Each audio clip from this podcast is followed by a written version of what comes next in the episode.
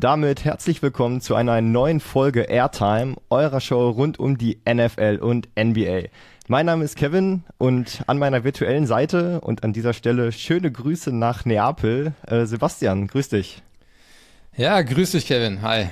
Du bist gerade in der großen, weiten Welt unterwegs. Das ist auch der Grund, weshalb wir letzte Woche nicht aufgenommen haben. Ähm, aber umso schöner, dass wir jetzt anlässlich der NBA Playoffs natürlich allen voran die Zeit gefunden haben um über das Geschehen zu sprechen. Deswegen würde ich sagen, starten wir mit den Geschehnissen der vergangenen Nacht mit Spiel 7, wie man sagt, die zwei schönsten Worte im Basketball, Game 7.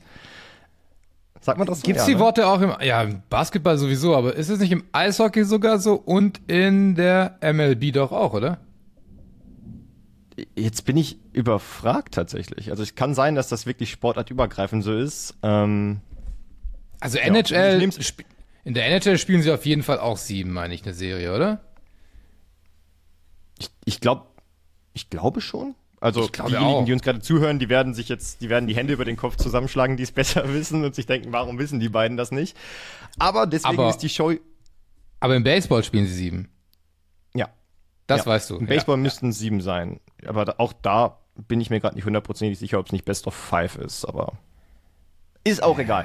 Deswegen ist, ist die egal. Show ja, dreht sich die Show ja um die NBA und die NFL, weil wir da wissen, wie viele Spiele es sind. Aber kommen wir trotzdem zu Game 7. Ähm, die Miami Heat ziehen in die NBA Finals ein, haben sich in Spiel 7 gegen die Boston Celtics durchgesetzt, auch relativ klar mit 103 zu 84. Hm. Also wir hatten uns vorher drüber unterhalten. Du hast gesagt, das Momentum shiftet jetzt, weil es 3-3 steht nochmal. Ich habe gesagt, nee, ich glaube, Boston macht's. Your thoughts? Die Miami Heat setzen sich durch. Genau, wir hatten das gestern noch vor, gestern Mittag noch vor dem Spiel, ne? Natürlich nur über WhatsApp uns ausgetauscht. Ähm, und ich meinte, Boston ist die letzten drei Spiele ohne Druck in diese Serie gegangen. Du liegst 3-0 hinten und im Endeffekt weißt du eigentlich, dass es vorbei ist. Also die Statistik spricht halt gegen dich. Nichts spricht für dich. Du, du denkst vielleicht schon nach dem ersten Spiel so, ah, bisschen Hoffnung ist noch da. Dann gewinnst du das zweite Spiel. Dann steigst du die Hoffnung und dann gewinnst du das dritte Spiel und dann ist das ganze Momentum geschiftet, wie du gerade sehr schön gesagt hast. Und du bist unter Druck. Denn du bist nun mal die bessere Mannschaft auf dem Papier. Das haben vor der Serie alle gesagt, das haben in der, während der Saison alle gesagt.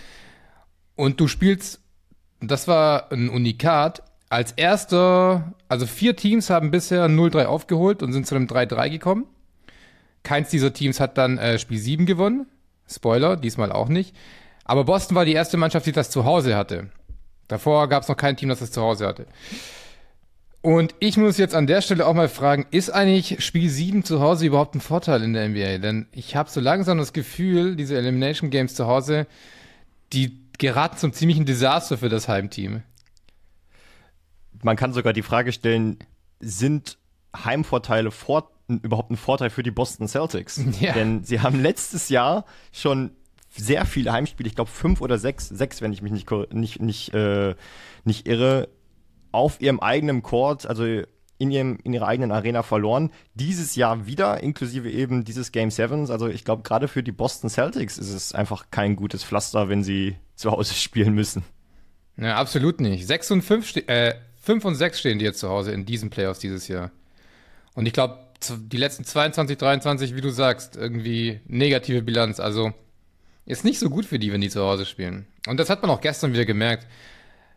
Also ja, gut, wir müssen wahrscheinlich erstmal darüber reden, weil Tatum die ersten 30 Sekunden knickt um, verletzt und dann kriegt das Spiel natürlich schon mal einen ganz anderen Drive.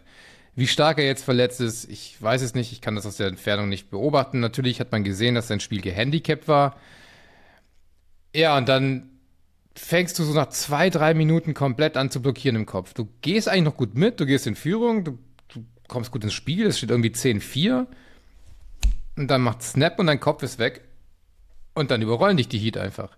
Und das ist so der große Punkt, warum die Heat bis jetzt eigentlich immer irgendwie das favorisierte Team geschlagen haben. Du hast halt an der Trainerbank einfach einen, der in den richtigen Momenten die richtigen Adjustments während dem Spiel findet. Guck mal, Beispiel. Spolstra hat schon in der ersten Halbzeit, Quatsch, in der, ich weiß nicht, ob im ersten und zweiten Viertel, direkt auf Zone umgestellt. Zone hat schon im letzten Spiel, die letzten Minuten super gewirkt. Du weißt nicht genau, wann er auf Zone umstellt und Boston ist jedes Mal überfordert. Jetzt haben die siebenmal gegeneinander gespielt und die sind jedes Mal überfordert, wenn dieser Move kommt. Ich check das nicht. Das musste doch als Trainer von Boston irgendwann so, okay, wir müssen uns was überlegen, denn das ist eine Waffe von denen. Full Court Press. Die haben schon in der ersten Halbzeit Full Court Press gespielt. Also, dass dir da als, als, als Missoula oder als Celtic Verantwortlicher nichts einfällt, in sieben Spielen auf diese Adjustments und auf dieses Gegenüber einzugehen, ja, das kostet dir am Ende dann die Finals. Es, es geht ja grundsätzlich auch so ein bisschen darum, dass diese Serie für mich gezeigt hat, wie wichtig Coaching ist. Ne? Also es gibt ja genug Leute, die sagen, Coaching zählt in der NBA gar nicht so wirklich, weil Shaq letzten Endes, genau, Shaq hat das unter anderem gesagt. Und ich finde, was man anhand dieser Serie gut sieht, ist, Coaching zählt nicht für die Superstars, weißt du? Die Superstars machen ihr Ding. So, ein Shaquille O'Neal, um bei dem Beispiel zu bleiben, braucht keinen guten Coach, um ein überragender Spieler zu sein. Aber was die Miami Heat zeigen, was Eric Spoelstra zeigt, ist, Coaching zählt bei einem Caleb Martin, bei einem Duncan Robinson, bei, was weiß ich, bei Max Drews, bei den ganzen undrafted Rollenspielern, die die Miami Heat haben, die eben nicht auch so ihre 30 und 10 machen oder ihre 25 und 8 oder was auch immer, sondern die in Situationen gebracht werden, in denen sie ihr Ding machen können. Und das war während der gesamten Playoffs, du hast es angesprochen, so der entscheidende Unterschied zwischen dem Miami Heat und den anderen und, und, und den Gegnern. Auch, wir haben ja auch drüber gesprochen in der Serie gegen die, gegen die Milwaukee Bucks.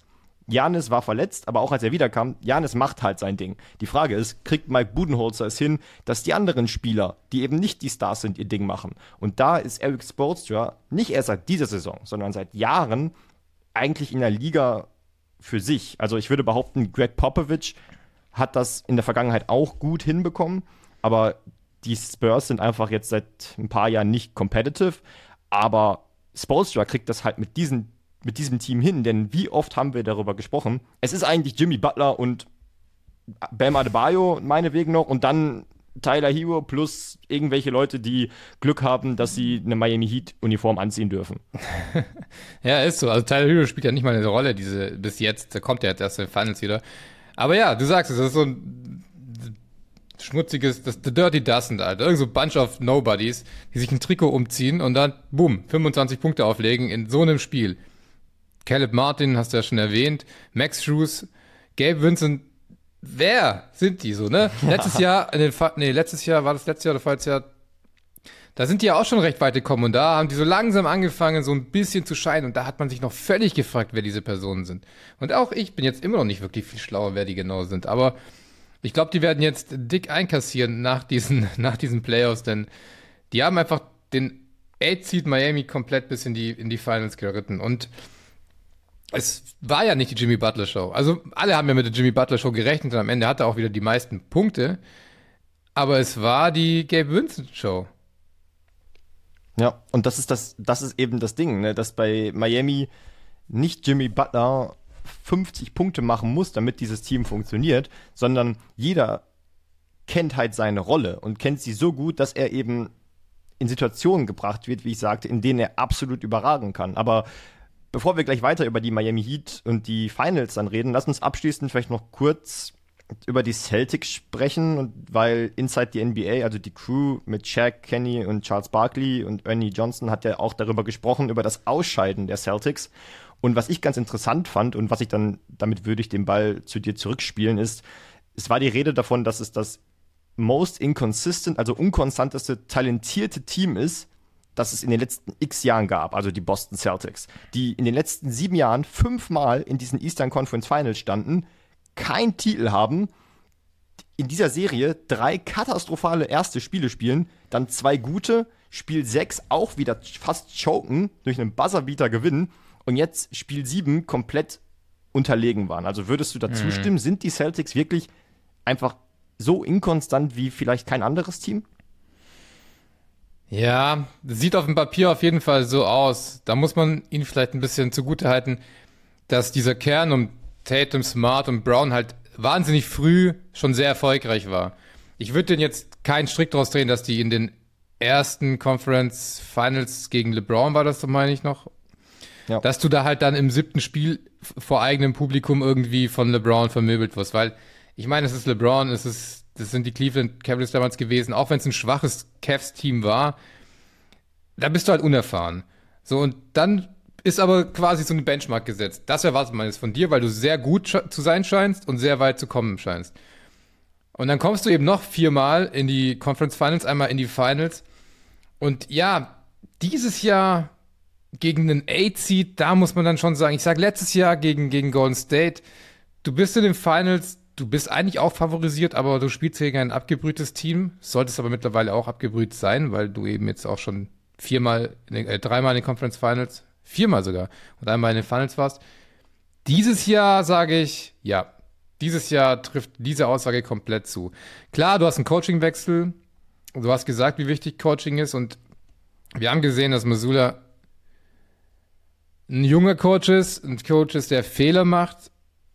Ich denke, man sollte ihn auch behalten. Ich weiß nicht, ich würde gerne wissen, wie du dazu stehst gleich. Ähm, Coaches machen Fehler, man sollte das erlauben dürfen, dass die sich auch einfach weiterentwickeln und lernen. Aber ja, ich glaube, dieses Jahr wird ihnen sehr wehtun. Und das müssen wir dann auch in der Personalie Brown irgendwie festmachen, weil Tatum hat Tatum Sachen gemacht. Ich glaube, Tatum, da wissen wir mittlerweile, wer er ist. Aber wer ist eigentlich Jalen Brown? Es ist ja auch so ein bisschen die Frage bei den Celtics. Also für mich, da hatten wir auch vor der Aufnahme drüber gesprochen, das Team wirkt halt wie ein sehr individuell, also von den Individuen geleitetes Team. Die Celtics leben, so blöd das klingt, davon, dass Tatum und Brown dieses Team zum Erfolg führen. Und das, obwohl du den Defensive Player of the Year hast, obwohl du eigentlich einen recht tiefen Kader hast, obwohl du einen guten Coach hast obwohl du Rollenspieler hast, die erfahren sind und wissen, wie der Hase in der NBA läuft. Trotzdem bekommt es dieses Team nicht hin. Und die Frage ist eben, ob, ob, ähm, ob die jetzt mit einem neuen Head Coach, der jetzt seit dieser Saison da ist, ob er es hinbekommt, diese, diese, diese, diese Dynamik dieses Teams irgendwie zu verändern. Denn was wir jetzt mittlerweile wissen, du sprichst Jalen Brown an, ist, dass inmitten dieser Jahre, wo immer die Frage war, kannst du mit Jason Tatum und Jalen Brown als dein Kern, als deine Superstars gewinnen, die, Fra die Frage wird jetzt wieder aufkommen. Und die Frage ist, kannst du diese Dynamik brechen, solange die beiden dein Kern sind? Kannst du ein Team sein, das die Last auf breitere Schultern stellt, das überhaupt als Team wirklich erfolgreich sein kann, solange die beiden deine Zugpferde sind? Denn ich würde jetzt argumentieren, am Headcoach festhalten, ja, aber wirklich überdenken, was bringt es dir, wenn du gut bist? Vielleicht sogar sehr gut, aber nie das beste Team.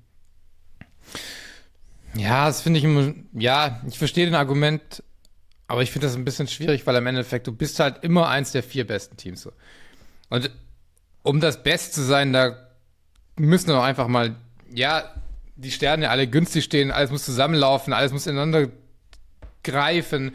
Das hast du halt bis jetzt einfach bei den Celtics nicht gehabt. Ich meine, das hattest du bei Milwaukee in einem Jahr und dann auch nicht mehr. Das hattest du jetzt letztes Jahr bei den Golden State Warriors mal wieder. Aber zum ersten Mal seit, den, äh, seit der KD-Ära. Das hattest du bei den Lakers einmal in der Bubble. Also es ist schon, wenn du so in den Finals bist und unter den, sagen wir, vier besten Mannschaften, beide Conference zusammengenommen, ab dahin muss echt sehr, sehr viel, sehr, sehr perfekt laufen, damit du am Ende diese Trophäe in der Hand hältst.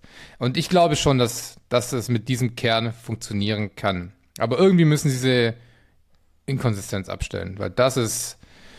Du, ganz ehrlich, ich habe immer, ich sitze hier mit dir und denke immer noch, dass Boston das bessere Team ist. ja, also ich, ich, ich weiß, man wird sehen. Ne? Ich, ich, würd, ich würde sagen, wir haben uns jetzt sehr lange über Boston unterhalten, auch über das Team, das halt im Endeffekt ausgeschieden ist und schlagen jetzt damit einfach mal die Brücke zu dem Team, das jetzt eben in die NBA Finals eingezogen ist und kommen damit auch zu den NBA Finals. Die Frage ist, reden wir zuerst über die Denver Nuggets oder bleiben wir bei dem Miami Heat? Was ist dir lieber? Den Denver Nuggets, da kann sich auch keiner mehr dran erinnern, dass die eigentlich auch noch Basketball spielen, ne? Bedeutsam Basketball. ähm, du, äh, lass uns doch lass uns doch bei Miami bleiben. Wir sind doch gerade hier in äh, Boston Miami Flow. Ja, dann würde ich, dann lass mich dir gleich zu Beginn als Einladen, also zur Einleitung, zum Start eine Frage stellen. Was muss Miami machen, um gegen die Denver Nuggets eine reelle Chance zu haben? Na, da du es so schon ansprichst, mit reeller Chance, gehen wir jetzt in dieses Gespräch als Denver der Favorit, Miami der Underdog, oder? Allein schon vom Seeding ja. her müssen ja, wir das, das können ja wir vorwegnehmen. Ich glaube, da sind wir uns einig, ja. Ja, ähm, du, da habe ich mir heute auch echt Gedanken drüber gemacht, weil, also, klar, was kann man Miami nicht absprechen? Gutes Coaching, Kampfgeist, eine wahnsinnige Resilienz. Ähm, und ein gutes Drei-Punkt-Shooting, äh, Three-Point-Shooting, ne? Also muss man auch mal sagen, die haben die, die, die Celtics, ich habe die Stats der ganzen Serie offen, 43 Prozent über die Serie, über sieben Spiele, das ist ein sehr stabiler Wert. Wo hatte Miami krasse Probleme? Unterm Korb und gegen die Länge der Celtics. Und wenn du gegen die Länge der Celtics Probleme hast, dann wirst du auch gegen die Länge der Denver Broncos, wollte ich fast schon sagen, der Denver Nuggets Probleme kriegen. Denn auch die sind auf fast allen Positionen mit echt langen Sparten besetzt. Also Michael Porter Jr. lang, Aaron, ähm, nicht Aaron Donald, ich, bin, ich will die ganze Zeit die Brücke zur NFL schon sagen. Aaron Gordon lang, Jokic sowieso lang. Und die stehen dann auch alle irgendwie versammelt im Korb. Da wird es fast noch schwerer als gegen Boston. Denn man muss sagen, Denver ist ein wahnsinnig gut gecoachtes Team. Ähm, wo siehst du, wo siehst du die Chancen für Miami? Ähm, ich glaube, das klingt, also wir können uns jetzt viel über das, über das basketballerische, rein basketballerische über, unterhalten. Im Endeffekt ist bei Miami klar, dass Jimmy Butler vorangehen muss und trotzdem die Rollenspieler ihr Ding machen müssen. Es gibt jetzt, du wirst in jedem Spiel einen Ausreißer nach oben brauchen. Ob es jetzt Caleb Martin ist, ob es jetzt Duncan Robinson ist, ob es Tyler Hero ist, so jemand wirst du brauchen, um mit der Firepower von Denver ähm, mitzuhalten. Alleine auch, weil sie dich defensiv halt auch einfach mal kalt stellen können. Und dann brauchst du trotzdem jemanden, wenn Butler vielleicht mal keine 30 oder 28 macht. Mhm. Aber jenseits des Basketballerischen glaube ich, dass das Narrativ halt für Miami spricht. Denn die Rollenverteilung ist für Denver in den letzten beiden Serien eine andere gewesen. Ne? Wir haben uns gegen Phoenix darüber unterhalten, dass die Wahrnehmung, dass die Wahrnehmung war, ja, eigentlich ist Phoenix das bessere Team, so mit KD, das sollte irgendwie funktionieren. Dann gegen die Lakers, das hat, äh, ähm, hat Mike Malone selber auf den Pressekonferenzen gesagt, jeder hat darüber geredet, dass die Lakers verloren haben, nicht, dass die Nuggets gewonnen haben. Und darauf, ich glaube, dass daraus die Nuggets auch so ihre Kraft gezogen haben. Nicht, dass sie sie unbedingt gebraucht hätten, um guten Basketball zu spielen, aber es hat natürlich geholfen zu wissen, hä, wir sind hier die Nuggets und keiner redet über uns. Das ist mhm. in den mhm. Finals anders. Dass, mhm. egal wie, wie sich Mike Malone auf der Pressekonferenz hinstellen wird und das versuchen wird zu ändern, niemand traut dem Miami Heat als Eight Seed im Osten zu, gegen diese Denver Nuggets mit Nikola Jokic und einem einfach besser aufgestellten Team zu gewinnen. Sie, und da, glaube ich, kann Miami einfach überraschen. Und ich glaube, das Entscheidende wird einfach da sein, kannst du das so auf dem Level nutzen, dass du den sportlichen Nachteil, den spielerischen Nachteil, den du hast, egalisieren kannst. Weil wir würden uns nicht darüber unterhalten, dass Miami der Außenseiter ist, wenn wir das irgendwie gleich reden könnten. Denver ist das bessere Team, das deepere Team. Ich gebe Miami trotz Mike Malone den Coaching-Vorteil. Ähm, ich glaube, mhm. Alex Bolstra kann da noch andere Sachen machen. Ähm, du gibst Mike aber, Malone den Coaching-Vorteil? Nee, nee, ich, ich sag trotz, trotz Mike Malone. Ah, also okay. Trotz, okay. Also ich gehe da, ich gebe Miami trotz Mike Malone den Coaching-Vorteil. Aber die Frage ist eben, wie realistisch ist es, dass, die, dass diese Spieler jenseits von Jimmy Butler dir so ein Spiel gegen ein Team geben, was verglichen mit Boston eben nicht inkonstant ist. Hm. Nee, wahnsinnig konstant. Ich habe auch heute überlegt, wie war die erste Runde gegen Minnesota? 4-1 oder 4-2? Weißt du das noch? Oh. Nee, weißt du auch nicht mehr, ne? 4-1, oder? Ich dachte auch 4-1. Wenn es so wäre, dann hätten die Nuggets bisher drei Spiele in diesen Playoffs verloren, in drei Runden. Und das ist schon wahnsinnig konstant. Und selbst wenn es vier sind in, in, drei Runden, ist das immer noch recht konstant. Hm, ich weiß halt nicht, wie lange du dieses Narrativ noch reiten kannst. Mit ähm, wir sind der Underdog und wir spielen gegen das bessere Team. Das hat Miami jetzt, ich sag zweieinhalb Runden sehr erfolgreich geritten. Die zweite Runde gegen New York, klar, da waren sie vom Seeding her schlechter, aber niemand hat gesagt, dass New York jetzt Welten besser wäre. So. Ähm, wir hatten dieses, wir hatten ja dieses, diese Situation schon, dass der Eight Seed auch mal in die Finals gekommen ist und dann meistens relativ, relativ eindeutig vom Platz gefegt wurde, weil irgendwann hat sich das Narrativ ausgereizt und auch irgendwann kommt es bei den Spielern nicht mehr so an. Das kann ich mir jetzt bei Miami fast nicht vorstellen, weil, wie gesagt, die sind so resilient. Also, ich glaube, fast jeder hat ja auch gedacht, dass sie zusammenbrechen, nachdem die so ein 3-0 verspielen. Und dann kommen die raus und sind so frisch wie an Tag 1. Ich traue ihnen schon zu, dass sie da gegenhalten können. Ich traue ihnen ungefähr sowas zu wie, wie die Lakers-Serie in der Bubble. Wo auch alle gesagt haben, die Lakers sind das bessere Team. Sie werden ziemlich sicher die Championship holen. Also, so zumindest war der Tenor in den Medien davor. Miami hat zwei Siege abgerungen, aber gefühlt war es ja nie so, dass man dachte, ja, Miami wird diese Championship wirklich, die haben wirklich eine Chance drauf. Dann würde ich von da mit einer Frage zu den Nuggets überleiten. Und zwar ist es, das ist eigentlich mittlerweile schon eine, eine, eine Plattitüde, will ich fast sagen. Ähm, ist es ein Vorteil oder ein Nachteil für die Nuggets, dass sie jetzt so lange Pause hatten vor den NBA Finals? Das ist eine sehr, sehr gute Frage. Ich habe da auch drüber nachgedacht heute. Und eigentlich, meiner Meinung nach, ist es ein Nachteil, weil du eingerostet bist. Aber in diesem speziellen Case jetzt treffen zwei Nachteile aufeinander, die dann wahrscheinlich wieder Denver zum Vorteil ausgelegt werden. Oder die ich so auslege, sagen wir es so. Denn was auch ein Nachteil ist, ist nach so einem hochemotionalen Spiel 7, wo du mit dem Kopf komplett fokussiert auf einen Punkt bist, dann in das erste Spiel einer Serie zu gehen, nur drei Tage später, wo du dann denkst, ja, jetzt sind ja wieder ein paar Spiele vor uns und du kriegst diese Energie im ersten Spiel nicht wieder drauf. Das haben wir bei, bei den Golden State Warriors gesehen, nach dem Spiel 7 gegen Sacramento, wie leer die dann gegen die Lakers ins erste Spiel gegangen sind. Und diesem Spiel sind sie die ganze Serie hinterhergelaufen. Von dem her hast du jetzt zwei Situationen, die für beide Nachteile bringen, die jetzt in den Finals spielen. Und ich glaube, dass der Nachteil für Denver geringer ist, dass die sich, weil die kommen, spätestens in der zweiten Halbzeit sollten die alten Mechanismen wieder da sein. Am Anfang wird es vielleicht ein bisschen rosten, aber ich glaube, das kommt im Laufe des Spiels wieder. Also wir hatten uns ja sowieso schon mal darüber unterhalten, dass das Spiel, was man in einer Serie am ehesten klauen kann als Auswärtsteam, Spiel 1 ist. Ne? Wenn, die, wenn, wenn du noch keine Adjustments gemacht hast, wenn du gar nicht wirklich weißt, woran du bist.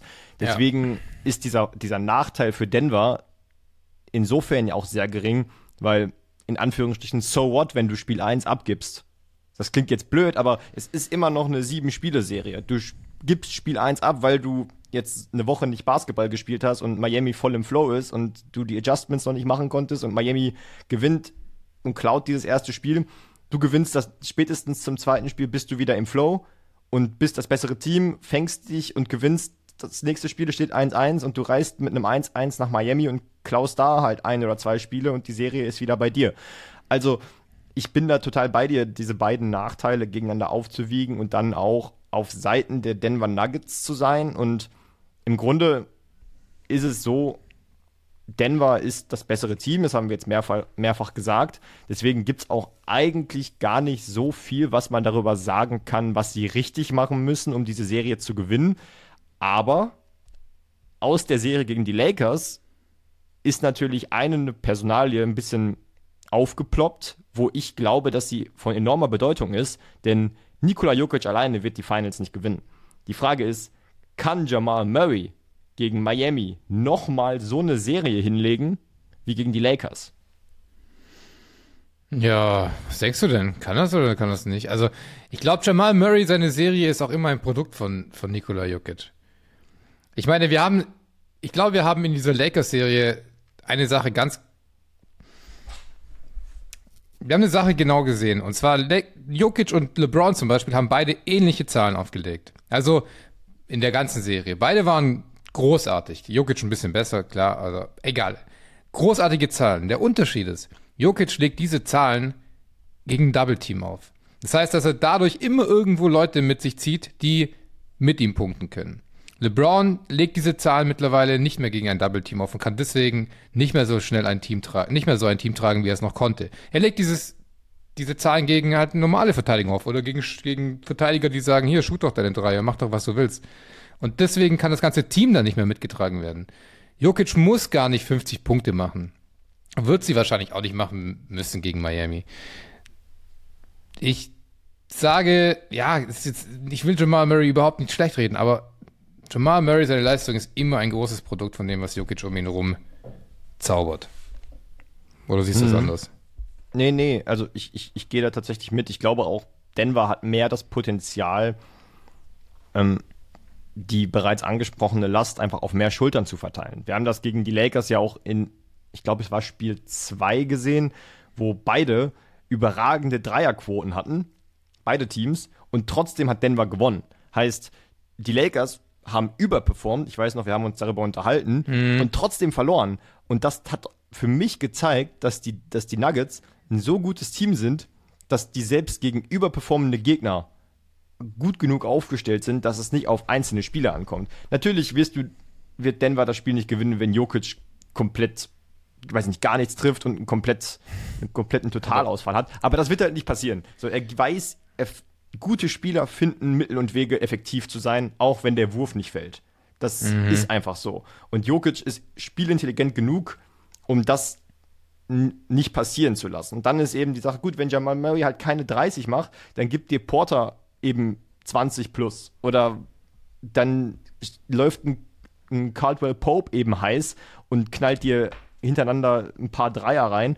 Also ich glaube, diese, die, diese, diese, diese Eingespieltheit von Denver und diese, diese Gewissheit in der Serie oder in den Playoffs eher schon öfter in Situationen gekommen oder gewesen zu sein, in denen du dich nicht auf Murray verlassen konntest oder musstest, hilft.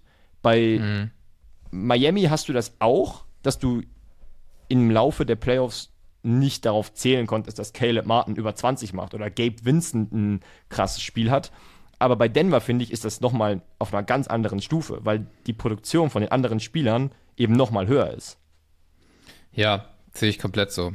Und noch ein Punkt, den du vorhin mal kurz angesprochen hast und den ich, sehe ich auch nicht so stark in dieser Serie, ist dieses Denver ist jetzt der Favorit und jetzt ändert sich das Narrativ und man traut ihnen jetzt alles zu. Ich glaube, die haben in den letzten drei Jahren sehr, sehr für sich, es ist ihnen eingeschworen, die haben sich selber eingeschworen darauf und es ist eingebrannt in ihr Hirn, dass niemand was von ihnen erwartet und was von ihnen hält. Die kommen ja auch immer schlecht weg, obwohl die in den letzten Jahren immer erfolgreich waren.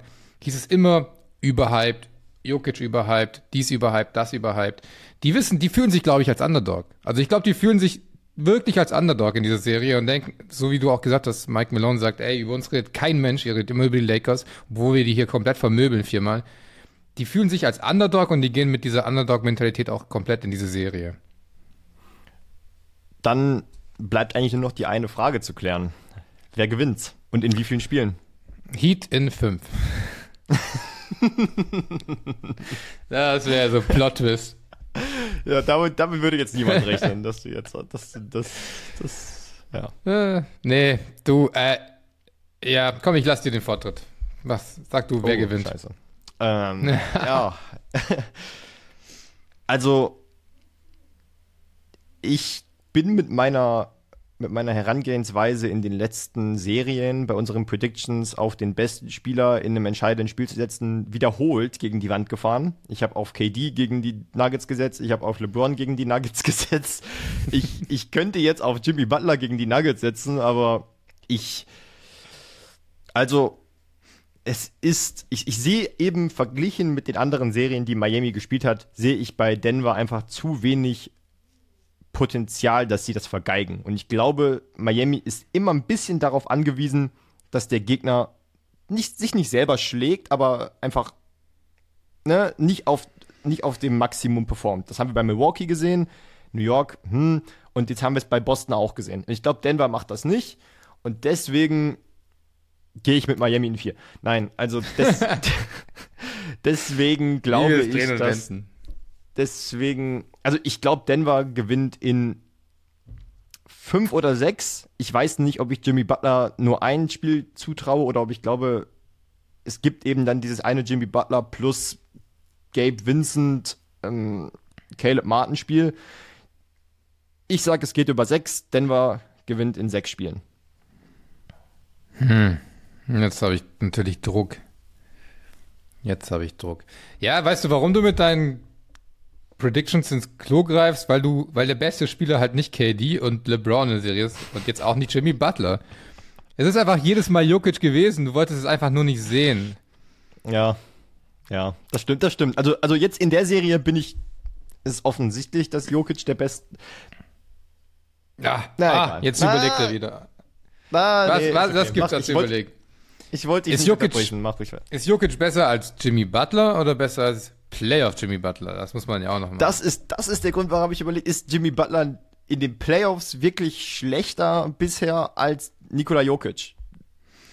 Mm, ja, vielleicht, aber nur wegen den letzten vier, also wegen diesen drei Niederlagen gegen zwölf Boston Spielen. Vielleicht. Wegen den letzten zwölf Spielen, meinst du? Egal. Drück dich nicht vor deiner Prediction. Ja. Ja, ich, ähm, es tut mir ein bisschen weh, weil ich, also ich muss kurz sagen, ich mag diese Finals-Ansetzung wahnsinnig gern. Das ist für mich so die, aus den vier, die noch da waren, die beste Konstellation, weil ich, egal wer gewinnt, ich werde mich darüber freuen, so. Mhm. Du bist, du bist wahrscheinlich gesagt, auch nur einer von zehn Leuten, die sie verfolgen werden, wenn man den ganzen Kritikern im Internet glaubt. Ja, die, die Rigged NBA äh, haben es nicht mal hinbekommen, ja. die Lakers und die Celtics ins Finale zu kriegen. Sie haben alles probiert, wirklich. Damn. Und ich glaube, die Finals werden gar nicht so lang, wie, wie, wie du es schon gesagt hast. Ich glaube, es wird ein 4-1 Gentleman Sweep. Ich weiß nicht, überhypen wir die Nuggets gerade? Ich weiß es nicht, aber die sahen halt schon verdammt gut aus. Es gab, also es gab, seit zwei Monaten habe ich keinen schlechten Basketball von denen gesehen. Warum sollen die jetzt anfangen gegen ein Team, das auf allen Ebenen bis auf Coaching eigentlich unterlegen ist? Ich, da fehlt mir die Fantasie einfach. Klar, also mein, mein Basketballherz sagt, komm, das spielt ein bisschen länger, macht eine sieben Serie äh, sieben Spiele-Serie draus, aber ich sehe es nicht. Ich sehe die ersten zwei Spiele in Denver, ich sehe eins der Spiele in Miami in Denver und dann holen die sich zu Hause in Spiel 5. Dann spielen wir doch vielleicht mal kurzzeitig den, das, das, aber das Szenario durch. Was würde es bedeuten, wenn Miami dieses Ding holt? Was würde es für Jimmy Butler, Schrägstrich, Eric Spolstra bedeuten, aber auch für Nikola Jokic? Oh, ähm, okay, machen wir es kurz und fangen an. Für Jimmy Butler, ja, Hall of Fame. Also ganz ehrlich, das wäre für mich so, also nicht für mich, ich glaube, Jimmy Butler ist kein Hall of Fame-Spieler im Moment. Wenn er ein Team, so ein Team, zu einer Championship trägt, safe Hall of Fame. Spo, seit Jahren einfach unterschätzt. Der Typ war noch nie Coach of the Year, what the fuck. Ja, ähm, Wahnsinn. Wahnsinn. Für ihn wären es die dritte Meisterschaft dann. Oder? Mit Dwayne Wade war ja nicht, nee, 2006, nee, da war Da war er noch nicht Head Coach. Da war er noch nicht Head Coach. Das wäre die dritte Meisterschaft, da war er auch sehr jung wahrscheinlich. Ähm, ja, ich glaube, das würde ihn dann dahin schieben, auch in der internationalen Diskussion, wo du ihn schon gesehen hast, bei Pop oben irgendwo in der Gegend. Und für Jokic, ich glaube gar nicht so viele sind seine ersten Finals. Also er kann sie noch bestätigen. Ich meine, ich, ich glaube nicht, dass es dann heißt, boah, gechoked, dies, das. Also ja, klar, kommt drauf an, wie du verlierst. Wenn du 4-0 verlierst, wird es das, wird's das Narrativ geben. Aber du gehst dann halt den Jannis-Weg und den Dirk-Weg. Ähm, die sind vor dir gegangen und du musst halt irgendwann deine Championship noch liefern. Ja, oder? Also bei Wie Butler und also bei Butler und bei Spolstra gehe ich, geh ich mit. Bei Jokic, klar steht und fällt es so ein bisschen damit, wie er performt, aber vieles wird sich auch daran ausrichten oder danach gehen, es gibt keinen Grund gegen diesem, eigentlich keinen Grund gegen diese Miami Heat zu verlieren. Für Denver gibt es keinen Grund gegen diese Miami Heat zu verlieren. Das Argument, dass Spolstra der Coach ist oder dass Jimmy Butler Playoff Jimmy ist, okay, aber du bist das bessere Team, du bist in den Finals, du spielst seit zwei Monaten, sagst du, eigentlich richtig guten Basketball. Es ist dieses erneute Scheitern oder, oder, Zurückbleiben hinter den Erwartungen, glaube ich, was Nikola Jokic so ein bisschen, so ein bisschen zu, auf die Füße fallen könnte. Denn wie groß, also würdest du, vom, würdest du mich fragen, ob ich glaube, dass die Denver Nuggets nächste Saison nochmal so gute Chancen haben und nochmal so nah rankommen, würde ich dir sagen, nein. Ich, ich glaube, Jokic ist, wird auch weiter überragend sein, aber glaube ich, dass dieses Team um Gordon, Porter und Murray nochmal so einen Playoff-Run hinlegt, eher nicht. Äh, und deswegen glaube ich, dass das alles mit reinspielt. Aber es kommt wirklich stark darauf an, einfach wie sie, wie diese Finals laufen. Aber wir sind uns ja einig, am Ende wird es wahrscheinlich auf die Nuggets rauslaufen. Ja, also ich äh, reite diesen Nuggets-Hype-Train ja jetzt schon ein paar Tage und äh, wäre es schade, wenn der zum Erliegen kommt. Gut, gut. Dann, dann ähm, ziehen wir durch mit NBA und kommen zu unserem kleinen, super süßen Hate-Segment, dem Trigger der Woche, wo jeder mal ein bisschen Dampf ablassen darf. Kevin, ich gebe dir den Vortritt. Lass raus. Was hat dich die Woche genervt? Also, das ist ja das Gute, muss man sagen. Dadurch, dass wir letzte Woche nicht aufgenommen haben, könnte ich zwei Wochen zurückgehen. Aber ich gehe gar nicht so weit zurück. Ich mein Trigger der Woche ist aus der NFL und zwar geht es um die Entlassung von DeAndre Hopkins von den Arizona Cardinals. Ähm, es gab ja schon länger, ich glaube vor dem NFL-Draft schon Gerüchte darüber, dass Hopkins getradet werden soll, dass er nicht in die neue Timeline des neuen Managements passt. Ähm, dann kamen diese Gerüchte irgendwann zum Erliegen. Es hieß, er bleibt bei den Cardinals. Dann hat er im Podcast sich geäußert und wiederum gesagt, also kurz darauf, na, ich würde gerne für ein Team spielen, für eine Organisation, die stabil ist, die dependable ist, all das, was ich in meiner Karriere noch nicht hatte. Also an der Stelle eine kleine Spitze Richtung Arizona und Houston. Und der Trigger, den ich nur habe, geht trotzdem an die Arizona Cardinals, weil ich mich frage, wie es zu dieser Entlassung kommen konnte. Wieso du es nicht geschafft hast, einen Trade-Partner zu finden für die Andre Hopkins. Und ja, ich weiß, jetzt kommen viele und sagen, hier, Cap-Hit von 30 Millionen, exorbitant hohes Gehalt für einen Spieler, der von den letzten 26 Spielen nur 15 gemacht hat. Ähm, alles valide Argumente, aber in der Vergangenheit, in der Historie der NFL hatten wir auch schon Fälle, ich denke an Brock Osweiler, ich glaube, es war zwischen den Denver Broncos und den Houston Texans, hm. bin mir nicht hundertprozentig sicher, wo es auch einen ähnlichen Deal gab, wo sich die beiden Seiten über einen Trade eigentlich nicht einigen konnten. Das eine Team wollte Osweiler unbedingt loswerden und im Endeffekt haben sich beide Seiten dann darauf geeinigt, dass das abgebende Team gesagt hat, wisst ihr was, wir schlucken sowieso einen Dead Cap, wenn wir ihn abgeben oder entlassen. Wir nehmen noch ein bisschen mehr seines Gehalts auf, damit, damit ihr es nicht tragen müsst und dafür gebt ihr uns eben einen Pick. Und mir kann keiner sagen, dass die Arizona Cardinals nicht die Option gehabt hätten, mit irgendeinem Team so einen Deal einzugehen und zu sagen, wir schlucken sowieso 22 Millionen Dead Cap. Hier, Buffalo, gebt uns einen Sechstrunden-Pick oder was weiß ich für einen Pick, der, der für euch sowieso einen extrem niedrigen Value hat. Ihr kriegt Hopkins und wir nehmen so viel Cap auf, so viel seines Gehalts, dass ihr quasi, dass er für euch quasi umsonst spielt. Ein bisschen wie es damals bei Odell Beckham Jr. mit den Cleveland Browns war. Als er von den Giants zu den Cleveland Browns gewechselt ist, mussten die Giants den Größteil, den Großteil seines Gehalts zahlen, weil er erst kurz davor eine Vertragsverlängerung untersch unterschrieben hat.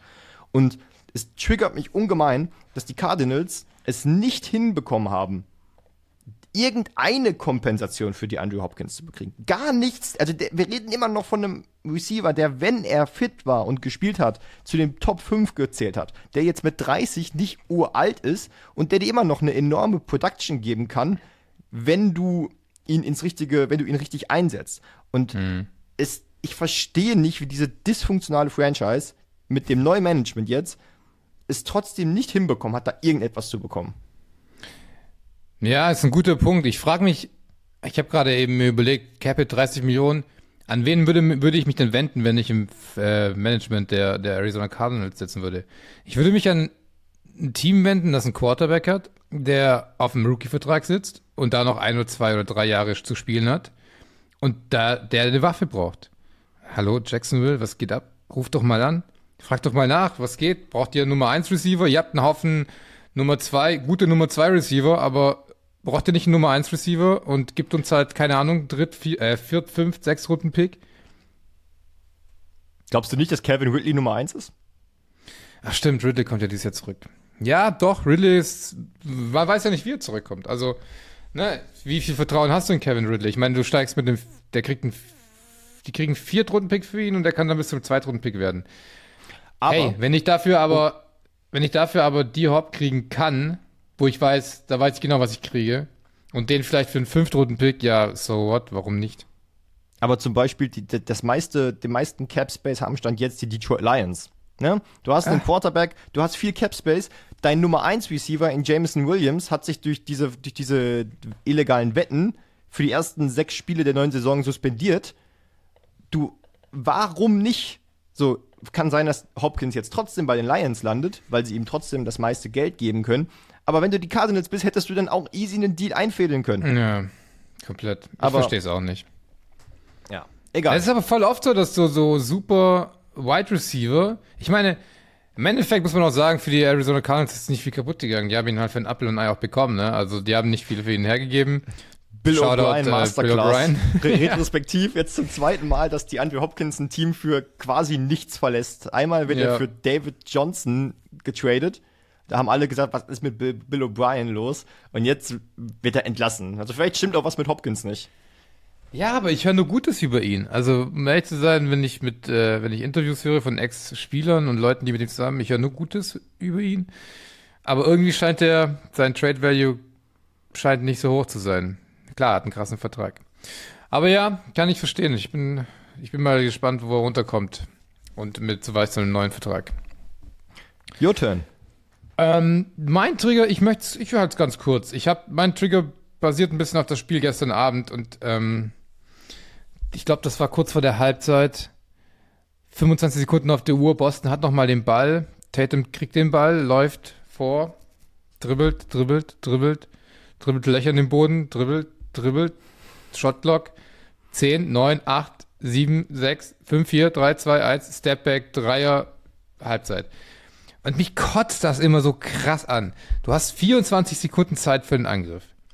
Es geht danach in die Halbzeit und du läufst kein einziges Set. Das sieht man in so vielen Spielen, dass du dann einfach dem Star den Ball in die Hand drückst und sagst, hier, mach irgendwas und dann kommt das Beste dabei, ein Stepback-Dreier raus.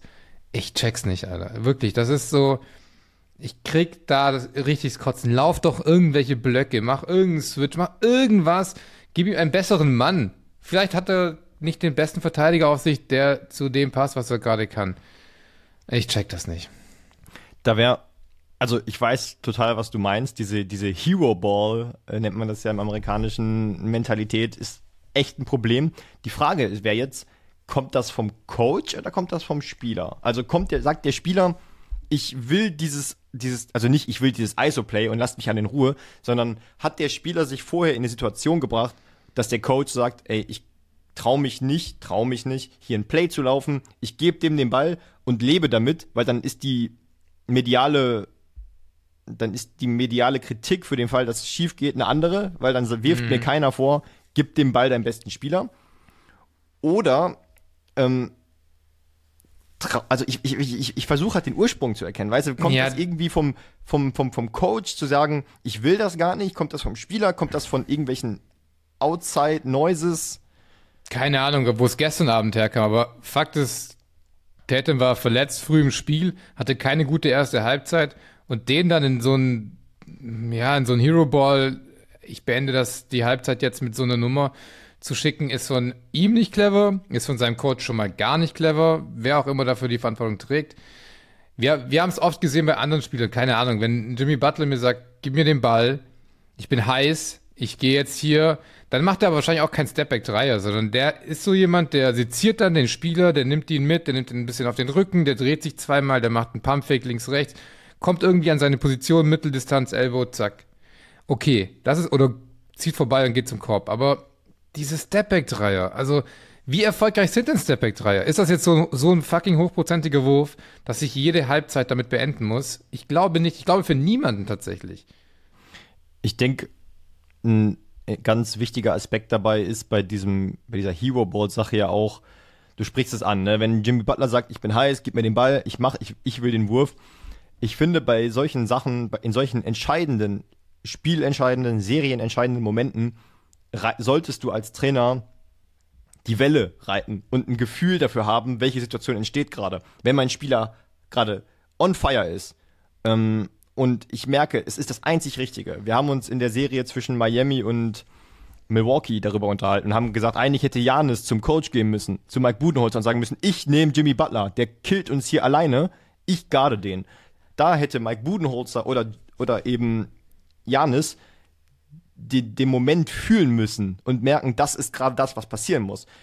In der Serie jetzt zwischen Boston und Miami, du sprichst es an, welches, was hast du da gefühlt? Tatum klickt in den ersten 30 Sekunden um, er und Brown haben zusammen am Ende des Spiels 33 magere Punkte erzielt. Du, es gibt keinen Anlass, ihn da in so eine Isolation zu schicken und zu sagen, hier, mach mal irgendwas. Das ist konträr zu dem, was du hättest tun sollen. Du hättest eher irgendein Play laufen lassen sollen für den Spieler, der dann frei ist. Und wenn keiner frei ist, dann beschwert sich keiner, wenn Tatum Contested Dreier nimmt. Aber in dem ja. Fall war es halt das komplett Falsche. Ja, voll. Es fühlt sich so an, als würde man diese Possession so, ach, ist eh gleich Halbzeit, dann ruhen wir uns alle aus und dann geht's ins in die dritte, ins dritte Viertel. Als würde man diese Possession einfach so, ja, ich baller jetzt halt mal drauf und wenn er drin ist, cool, wenn nicht, nicht. Wen juckt's? Ja. Ja, sonst gibt's nichts zu triggern. Das war mein Trigger der Woche. Des Abends. des Tages. Schön, dass, schön, dass wir das nach zwei Wochen, dass wir uns da wieder den Frust von der Seele reden konnten. Besonders, weil du im Urlaub bist, ne? Das ist ja umso, umso schöner, dass du die Tage ja, da jetzt noch ein bisschen genießen kannst. Frei von Frust und ja, jetzt, jetzt geht der Flow, der Flow direkt los. Ich habe ja hier auch direkt Aussicht auf den Vesuv, muss ich sagen. Ich will jetzt nicht angeben, aber ich habe hier Balkonblick auf den Vesuv. Da werde ich mir jetzt gleich äh, ein kleines, einen kleinen Urlaubsdrink genehmigen. Es ist ja schon nach 14 Uhr. Ich denke, das äh, sollte drin sein. Und ich denke, dann bringen wir jetzt die, diese Folge hier langsam zum Abschluss, oder?